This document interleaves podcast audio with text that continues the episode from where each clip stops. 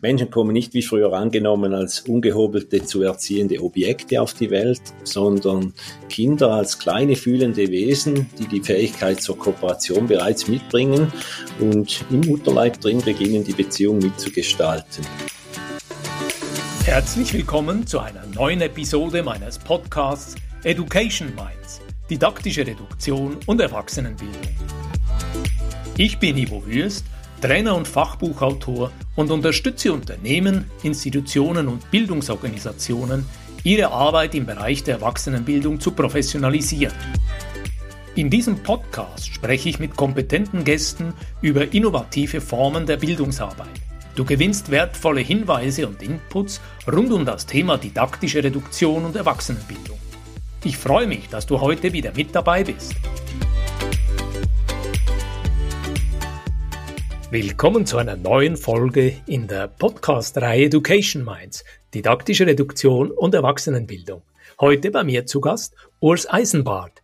Hallo Urs, schön, dass du mit dabei bist.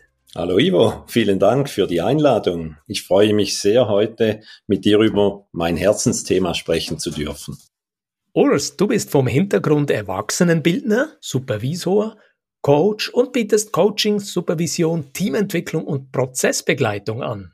Ja, genau. Beruflich kann man mich so verorten. Ich sehe mich auch als systemischer Denker, feinfühliger Prozessbeobachter und äh, bin gerne auch Sparringpartner für Menschen und Teams und alle, die mich dazu einladen. Dann kommt hier wie immer in dieser Podcast-Reihe meine Aufforderung an dich. Erzähl uns etwas aus deinem Leben. Ja, ich bin vor 20 Jahren per Zufall auf das Thema Beziehungskompetenz gestoßen. Und zwar, meine Tochter ist da gerade auch auf die Welt gekommen. Und irgendwie wusste ich ja, Beziehung ist wichtig, Literatur und Alltagsverstand sagen uns das, aber ich wusste eigentlich nicht, was es genau ausmacht oder welche Verhaltensweisen stärken Beziehungen und wo passiert wieder genauer oder wieder besserer Absicht genau das Gegenteil. Und ich habe das dann ausprobiert. Die Quellen sind Jesper Juhl und Helle Jensen. Einfach zuerst in Bezug auf meine Tochter. Und ich habe dann immer mehr gemerkt, dass das Wissen von da total passt auch für den Führungs- und Bildungskontext. Und ich habe das dann immer mehr einbauen lassen in alle Engagements, so zentrales Wissen auch, das für Gesundheitsprävention und eben Selbstwertorientierung und einfach so, ich würde es im Überbegriff brauchen, einfach Menschen mehr artgerecht zu führen.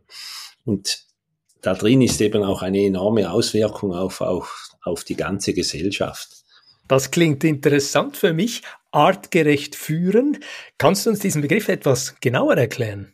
Ja, ich habe das zum ersten Mal bei Joachim Bauer gehört. Er sagt, Menschen sind Beziehungstiere und sie wollen auch so geführt und aufgezogen werden, logischerweise.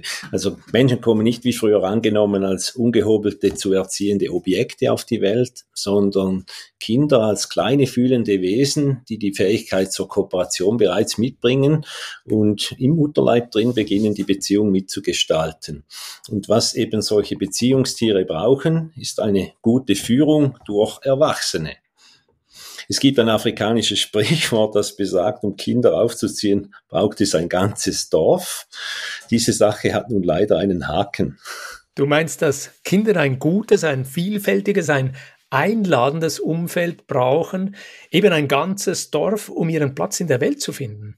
Ja, genau. Wir Menschen brauchen ja an die 20 Jahre, bis unsere Gehirne ausgereift sind. Das hat den Vorteil, dass wir ziemlich formbar sind ich auch Chinesisch könnte, wenn meine Eltern vor bald 60 Jahren nach China ausgewandert wären. Der Nachteil jedoch ist, dass unsere Festplatte sehr stark von unserem Umfeld formatiert wird. Und wenn wir Eltern haben, die uns als Subjekte nicht wahrnehmen, wir nicht willkommen sind, wir nicht so sein dürfen, wie wir wirklich sind, oder darf ich scheu sein? Äh, oder muss man mutig sein? Einfach darf ich so sein, wie ich als Eigenart bin, dann entwickeln wir kein gesundes Selbst und kein starkes Selbstwertgefühl. Und das Gleiche passiert auch im Bildungssystem, wo Kinder als Lehrplanerfüller innen beschult werden. Ja, in der ganzen Gesellschaft, wo wir darauf getrimmt werden, Normen zu erfüllen. Die ganze autoritäre Chose halt. Und hier bräuchte es eben, wenn ich das Sprichwort nochmals brauchen darf, vom, vom ganzen Dorf, ein beziehungskompetentes Dorf.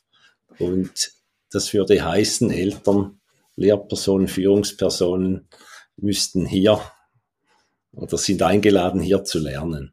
Das ist ein spezieller Begriff, ein beziehungskompetentes Dorf. Und für mich ist das sehr stimmig, Urs. Ich habe ja als Vater von zwei Kindern auch gelernt, dass das Gras nicht schneller wächst, wenn wir daran ziehen.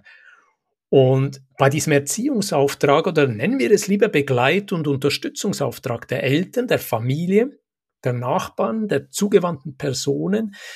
Da stelle ich mir jetzt gerade die Frage, geht es da nicht auch darum, dass wir uns alle wünschen, dass Kinder ihren Platz in dieser verrückten Welt finden, ihr Potenzial einbringen können? Und braucht das nicht manchmal einen Rahmen, eine Anleitung, Führung? Ja klar, unbedingt. Vielleicht äh, vorangestellt noch für die verrückte Welt brauchen wir vor allem Vertrauen, dass diese Entwicklung von Menschen halt nicht linear verläuft, dass das schon kommt, dass, dass wir dranbleiben. Und den Rahmen, den braucht sowieso, weil das ist genau das, was Kinder, Jugendliche, junge Erwachsene brauchen, ist auch Führung. Und ja, ist mehr die, so die Art und Weise, wie wir Führung machen die ist entscheidend. Die meisten von uns sind erzogen und geprägt im Autoritären, also führen Erziehen über Gehorsam. Andere sagen dann, wer wir zu sein sind und was wir tun sollen und versuchen das durchzusetzen mit all den uns bekannten Manipulationsvarianten, belohnen, bestrafen, beschuldigen, beschämen und so weiter und am allerstärksten auch immer die Androhung von Ausschluss. Das Autoritäre setzt immer auf Distanz und Beziehungskompetenz würde in der Nähe bleiben, auch wenn es schwierig wird. Und einfach so, weil dieses Bedürfnis nach Bindung ist nebst dem Bedürfnis nach Autonomie, das sind die beiden zentralen Sachen. Und wenn wir beide leben können und so sein dürfen, wie wir sind, dann äh, entwickeln wir auch ein gutes Selbstwertgefühl. Und anders ist das eben, wenn wir immer schauen müssen, wie muss ich mich verhalten, an welche Normen muss ich anpassen, damit ich nicht rausfalle, dann verbiege ich mich und kann meinen Selbstwert nicht entwickeln.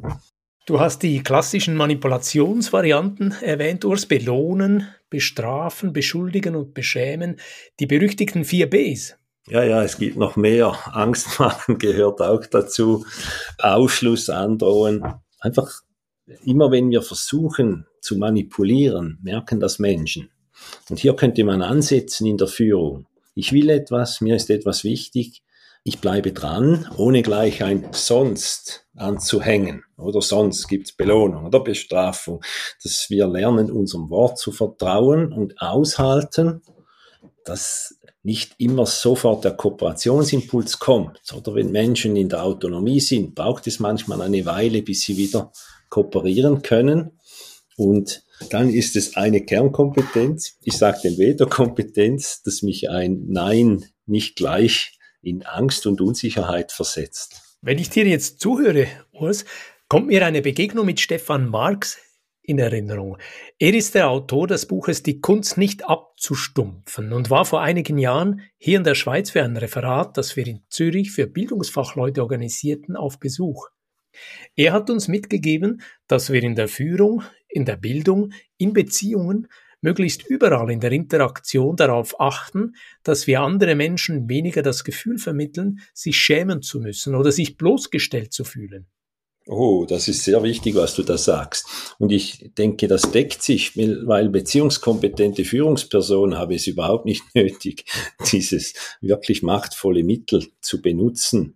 Es geht wirklich darum, andere so zu behandeln, dass niemand das Gesicht verliert. In unserem Vorgespräch haben wir auch das Stichwort existenziellen Konflikt aufgegriffen. Und ich möchte das hier nochmal einfließen lassen und von dir hören, wie definierst du das genau? Was verstehst du unter existenziellen Konflikt? Ja, das ist eigentlich das Lieblingsmodell von mir, von Jesper Juhl. Das brauche ich eigentlich in sämtlichen Veranstaltungen immer wieder. Äh, es geht wirklich darum, unsere beiden Hauptbedürfnisse einerseits nach Autonomie, was sind meine Werte, meine Eigenart, meine Gefühle, mag ich, mag ich nicht, und das Bedürfnis nach Bindung, dazugehören, den wertvollen Beitrag für die Gesellschaft zu leisten, das beides in Einklang zu bringen und zu befriedigen. Und eigentlich ist es so, weil wir das in unserer Gesellschaft lernen, oft wenn wir von Verantwortung reden, wird da nur die soziale Verantwortung genannt und weniger die persönliche, dass wir auch lernen, unsere Grenzen zu schützen und nicht über sie zu gehen. Oder Burnout wäre so ein Thema, wo einfach zu viel Anpassung und zu wenig Abgrenzung passiert ist, dass wir hier an dieser Balance arbeiten. Denn wenn die in Einklang ist, dann entsteht Gesundheit, Selbstgefühl und wir können viel besser auch unseren Beitrag am Ganzen leisten. Aber leider müssen wir uns das oft zurückerobern, weil eben in unserer Kindheit wir das verlernt bekommen, unsere eigenen Grenzen zu schützen. Es geht ja immer darum, ich muss was tun, damit ich nicht rausfalle.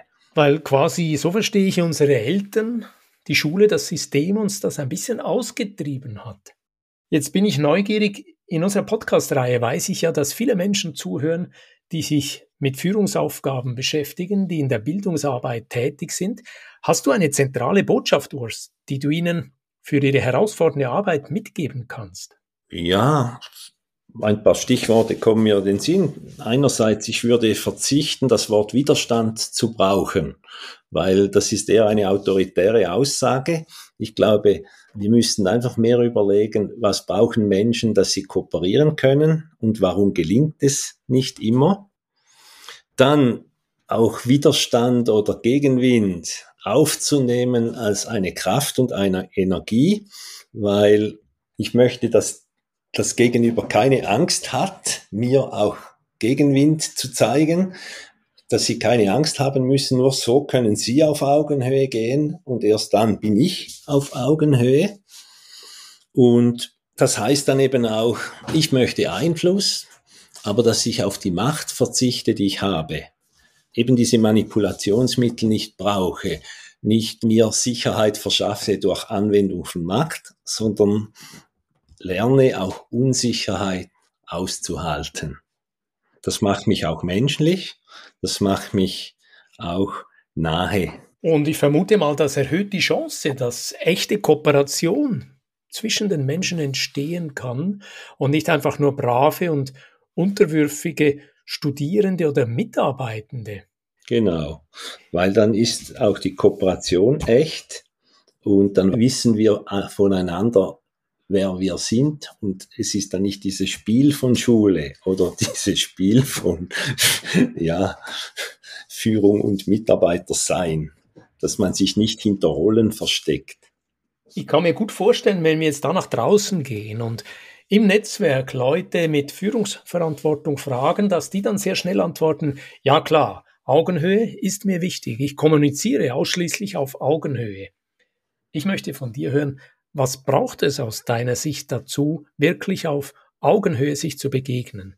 Ja, ich glaube, vor allem Situationen, wo es schwierig wird. Da zeigt sich nämlich, äh, ob ich eben ein bisschen Vetokompetenz habe, wenn ich selber an meiner Persönlichkeit arbeite. Weil die echte Autorität oder persönliche Autorität entsteht nicht über die Rolle, die man hat, sondern wer bin ich als Mensch dahinter? Und da ist es zum Beispiel wichtig, kann ich meinen Werten auch in schwierigen Situationen treu bleiben? Oder man kennt ja das, nur weil ihr euch so verhaltet, müssen wir jetzt andere Seiten aufziehen. Und das heißt ja, ich, mein Wertesystem darf nur nicht durch das Verhalten von anderen korrumpiert werden. Ist eigentlich eine billige Entschuldigung, oder? Ich muss jetzt andere Seiten aufziehen, weil ihr nicht gehorsam seid, wie ich mir das so vorgestellt habe. Ja, genau. Und das ist ja genau das, wo, wo man dann die Verantwortung abgibt als Führungsperson, sondern ich müsste ja sagen, aha, oder? und das habe ich eben gelernt auch in der Auseinandersetzung mit dem Veto-Prinzip, so mir die eigenen autoritären Prägungen bewusst zu werden und diese Schicht um Schicht abzuarbeiten. Und Veto-Prinzip meint Maike Plath, sie hat das entwickelt auf, und die Grundlagen von Jesper Juhl noch radikaler, sage ich, an die Wurzel gebracht. Du erwähnst Maike Blatt, das gefällt mir. Ich bin mit ihr auch vernetzt und ich kläre mit ihr gerade, ob wir diesen Frühling zusammen eine Podcast-Folge aufzeichnen wollen. Oh, das musst du unbedingt machen. Deine Hörerinnen und Hörer können sich freuen. Äh, Maike hat einerseits einen super Weg entwickelt, eben wie man sich dieser autoritären Prägungen entledigen kann. Dann finde, bietet ihr Veto-Prinzip eine Alternative an, wie Potenzialentwicklung echt passieren kann, nämlich hin zu Bedürfnissen und Integrität und weg vom unnützlichen, eben unmenschlichen, unartgerechten Normierungsdenken. Und ich finde, ihr Mischpultprinzip selber ist auch eine didaktische Innovation für herrschaftsfreie Bildungsangebote. Das ist auch ein schöner Begriff heute, Mischpultprinzip, wo die Teilnehmenden immer wieder Momente erleben, wo sie auch mal auswählen, mitbestimmen, entscheiden können, in welche Richtung das es weitergehen soll. Jetzt heißt ja unsere Podcast-Reihe hier Education Minds, didaktische Reduktion und Erwachsenenbildung. Ich würde gerne heute von dir hören, setzt du selber bei deiner Informations- und Beratungsarbeit auf das Konzept Reduktion oder Kennst du didaktische Reduktion aus deiner Beschäftigung mit der Stofffülle oder Komplexität aus deiner früheren Zeit als Trainer und Erwachsenenbildner? Ja klar, und Didaktik war über viele Jahre selber ein Steckenpferd von mir. Und als Ausbildner und Trained Trainer, auch heute, ist mir das noch wichtig, weil wir sollten ja eher Bereicherung als Lernbehinderung sein. Als Beispiel vielleicht mein Lieblingswerkzeug in Bildungsveranstaltungen ist auch heute noch der Flipchart. Dem bin ich ein super Tandem. Und hier geht es ja auch darum, viel, viele Modelle auf anschauliche Art runterzubrechen. Das ist cool. Du verwendest auch den Flipchart, einfach weil es Stücken einfacher ist und zur Reduktion einlädt im Vergleich zu PowerPoint. Genau. Und ein weiteres Teil, das ich da noch einfließen lasse, ist oft auch eine bildenhafte Sprache zu verwenden. Da gebe ich mir oft auch viel Aufwand, auch äh, passende Bilder zu finden, weil dann kann Verstand und Unbewusstes connecten und wir können gewisse Dinge viel besser abspeichern. Ich sehe das auch so. Bildhafte Sprache, Objekte, manchmal auch haptische Materialien, denn es läuft ja manchmal die Gefahr, dass wir als Trainerin, als Trainer bei aller Begeisterung für unser Thema, für unser Fachgebiet vergessen, es braucht mehr Mut zur Lücke. Fast alle Menschen haben wenig freie Zeit und Bildungsfachleute sind gut beraten, mit der Ressource Zeit der Teilnehmenden achtsam und respektvoll umzugehen. Und das heißt, fokussieren, auf den Punkt kommen, exemplarisch auswählen. Mhm. Du hast erwähnt, dass du gerne mit Visualisierungen, mit dem Flipchart arbeitest. Nehmen wir an, du bist in einem Trainingsauftrag. Nehmen wir an, das Thema lautet durch Beziehung auf Augenhöhen führen. Wie würdest du das bildhaft darstellen, Urs? Da fällt mir gerade ein Strick ein. Also ich würde ihn dir in die Hand geben und mal aufzeigen, äh, wir zwei sind drei, nämlich ich und du und die Beziehung. Und dieser Strick oder die Qualität dieses Fadens entsteht, wenn wir Dinge miteinander machen. Genau, und dann kann man auch sagen, hey, in einer nicht hierarchischen Beziehung sind beide für die Hälfte der Qualität Verantwortung, wird es aber hierarchisch, ist es immer die Führungsperson, die eigentlich die Verantwortung hätte. Im autoritären System äh, gibt man immer dem Mitarbeiter oder dem Schüler, der nicht passt, die Schuld. Im Verantwortlichen würde ich dann eher sagen, hey, ich müsste mich äh, verwundbar machen und zum Beispiel fragen, lieber Ivo, wir arbeiten jetzt schon zwei Monate miteinander, mir ist noch nicht gelungen, in eine vernünftige Arbeitsbeziehung zu kommen. Kannst du mir sagen, was ich bei dir falsch mache? Und das, das gibt Autorität, würde man nicht glauben. Das ist mutig, diese Frage zu stellen, diese Frage einzubringen. Und ich merke gerade wieder, Urs, wir zwei, wir hätten Stoff für noch eine weitere Podcast-Episode. Alles, was du hier sagst, das bringt mich gerade richtig zum Nachdenken. Lass mich einen Moment zusammenfassen. Ich habe mir Notizen gemacht im heutigen Gespräch. Und beim Punkt eins habe ich mir geschrieben, Beziehungskompetenz ist lernbar. Aber ich muss dazu auch wissen, welche Kommunikations- und Verhaltensweisen einen positiven Beitrag auf diese Beziehung haben, die hier gerade entsteht und welche Kommunikation oder welches Verhalten das Gegenteil bewirkt. Dann habe ich mir auch aufgeschrieben, es braucht eben den Mut, den Fokus bewusst immer wieder zuerst auf sich selber zu richten und zu überlegen, was macht es mit mir, wenn der oder die andere Person nicht so ist, wie ich es gerne hätte. Und wie reagiere ich in dieser Situation, in dieser Herausforderung, damit die Beziehung gestärkt und nicht geschwächt wird. Ich habe verstanden von dir, es geht wirklich um die Arbeit, um die Selbstreflexion, um die Arbeit an der eigenen Persönlichkeit und das ist im Prinzip Voraussetzung für gelingende Beziehungen und für produktive Zusammenarbeit. Drittens habe ich notiert, du hast autoritäre Systeme kritisch erwähnt. Und in unseren Gehirnen läuft eine Art Automatismus ab und im Idealfall würden beziehungskompetente Führungspersönlichkeiten durch ihr Verhalten unsere Motivationssysteme aktivieren und als Vorgesetzte oder als Eltern oder als Lehrpersonen damit zu friedlicheren und motivierteren Mitarbeitenden und Lerngruppen beitragen. Und mir ist noch dieser Abschlussgedanke gekommen, Urs.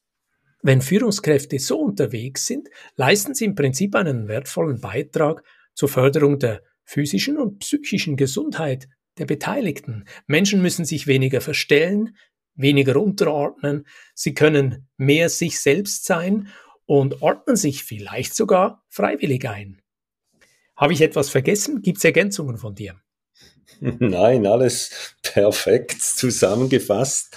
Ja, die Vision meines beziehungskompetenten Dorfes und je mehr Personen sich mit diesem Thema auseinandersetzen, hilft das, das autoritäre Gehorsamssystem einfach kleiner werden zu lassen, mehr artgerecht leben zu können als Menschen.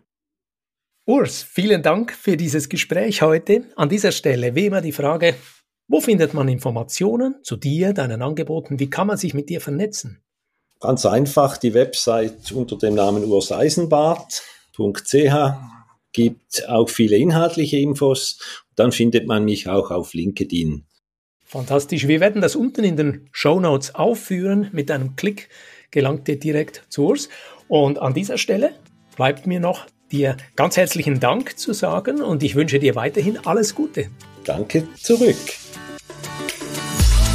Wenn dir diese Podcast-Folge gefallen hat, dann freue ich mich über einen Like und eine positive Bewertung auf Apple und Spotify. Mehr Informationen zu mir und meiner Arbeit findest du auf www.education-minds.com und auf LinkedIn. Alle Links findest du immer auch in den Show Notes.